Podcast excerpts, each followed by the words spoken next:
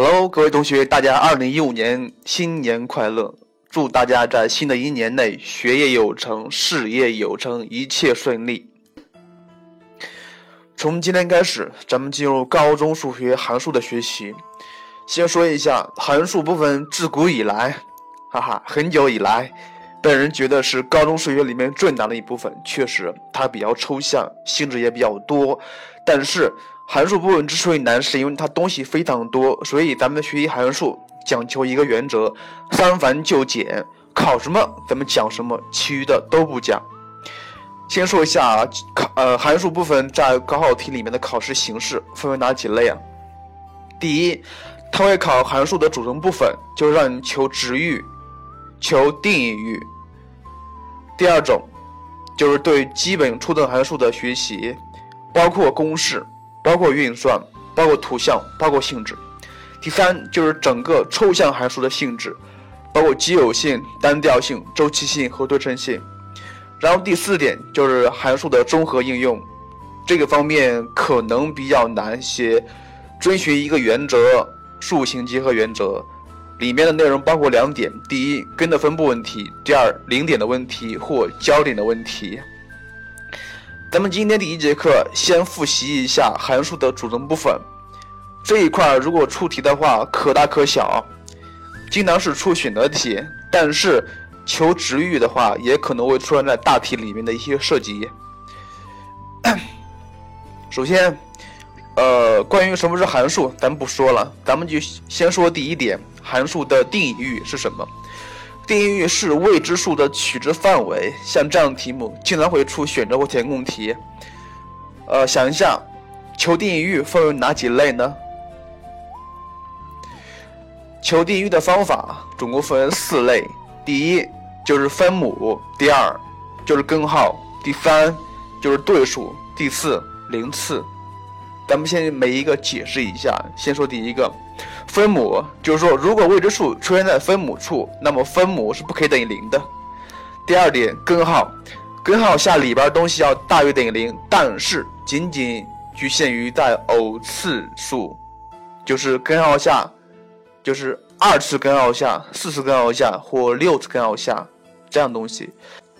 但是在奇次根号下的东西的话，那就不一样了。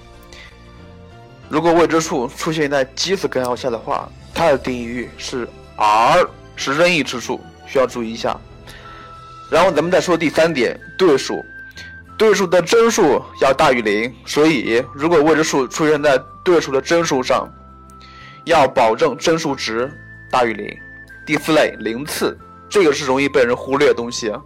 什么叫零次呢？咱们知道，零的零次是没有意义的，所以呢。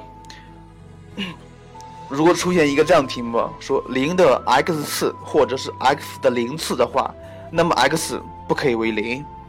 所以咱们总结一下，求定义域无非分为四类：第一，分母、根号，呃，还有就是对数，包括零次。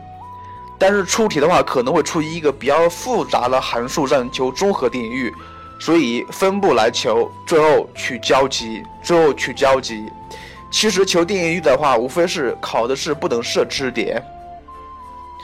然后咱们再说第二类抽象函数求定义域的方法，这个考的比较少，但是万一考过的话，你也应该知道。抽象函数求定义域的方法遵循一个原则：整体范围相同。整体范围相同，这个怎么理解呢？咱们先看一个题目，假设函数 y 等于 f(x) 的定义域是二分之一到二。那么让你求 f 一减二 x 的定义域，这个时候应该怎么解？遵循整体范围相同，但是哪个里面的整体是总体呢？记住，是括弧里边东西的范围相同。先看第一个，y 等于 f(x) 定义域是二分之一到二，那么第一个函数的括弧里边是 x，所以 x 的范围就是属于二分之一到二。再看第二个，让你求 f 一减二一减二 x 定义域，那么一减二 x 的整体也必须属于二分之一到二，那么所以一减去二 x 大于等于二分之一，小于等于二，那么求出来了 x 的范围就是让求函数的定义域。这点需要注意一点，定义域只是 x 的范围，只是 x 的范围。关于函数的第二个组成部分的话，是函数的表达式。像这类出题的话，可能会让你代值，比如他给了你一个分段函数，让你求 f 多少的值，这样的题应该注意一下，他让求 f 多少的值，这个括弧里边东西，它应该属于哪个段儿，然后再往相应的段里面代值就可以了。第二种就是给了一个分段函数，让你解的解一个不等式，这样的话应该怎么解呢？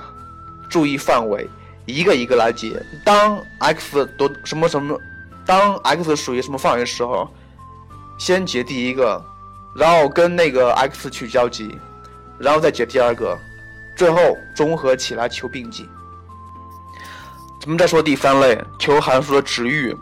关于这一块的方法是比较多的，但是常考的是以下几类。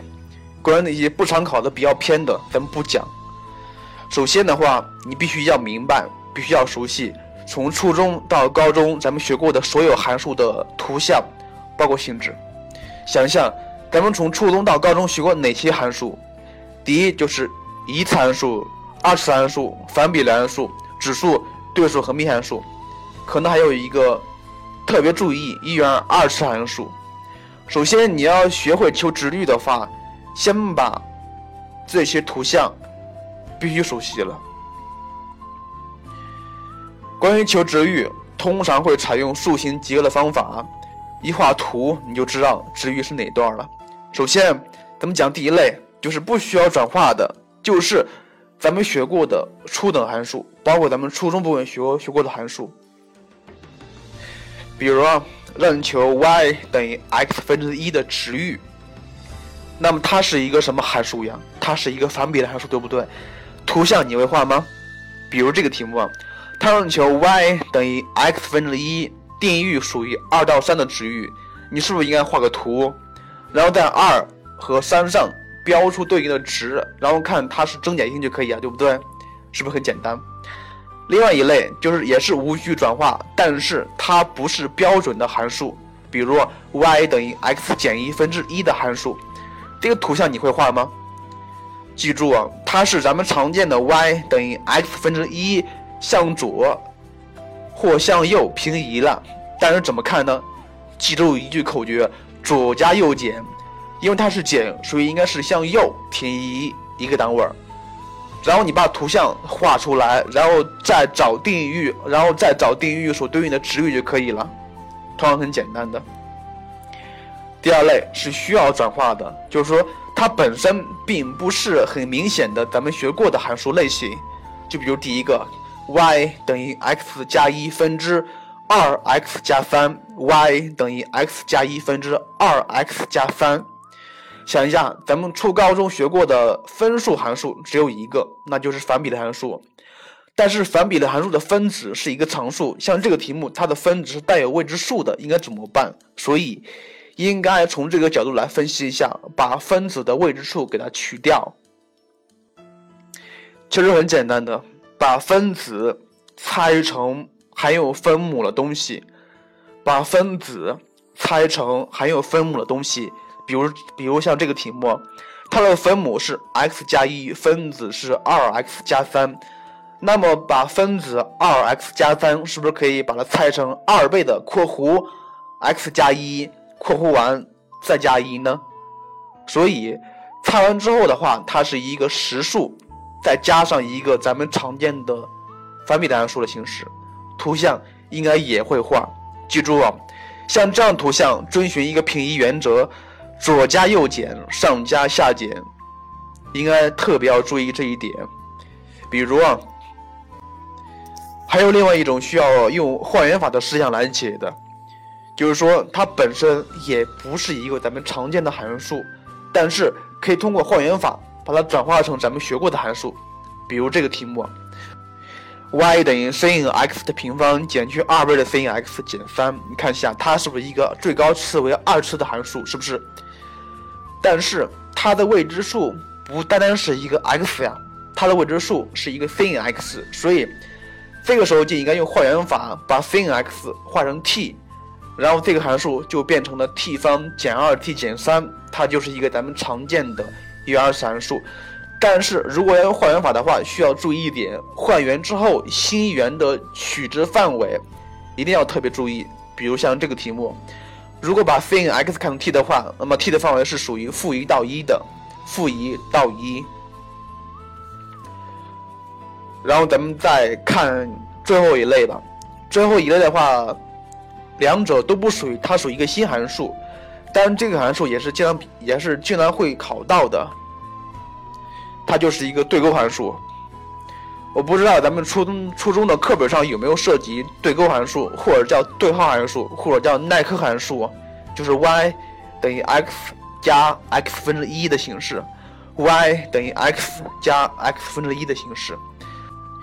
如果学过 b 五的同学们会发现会会发现，它其实就是一个均值不等式的形式，x 加 x 分之一。如果这个里面的 x 全大于零的话，那么整体大于等于二，二就是最小值，是不是？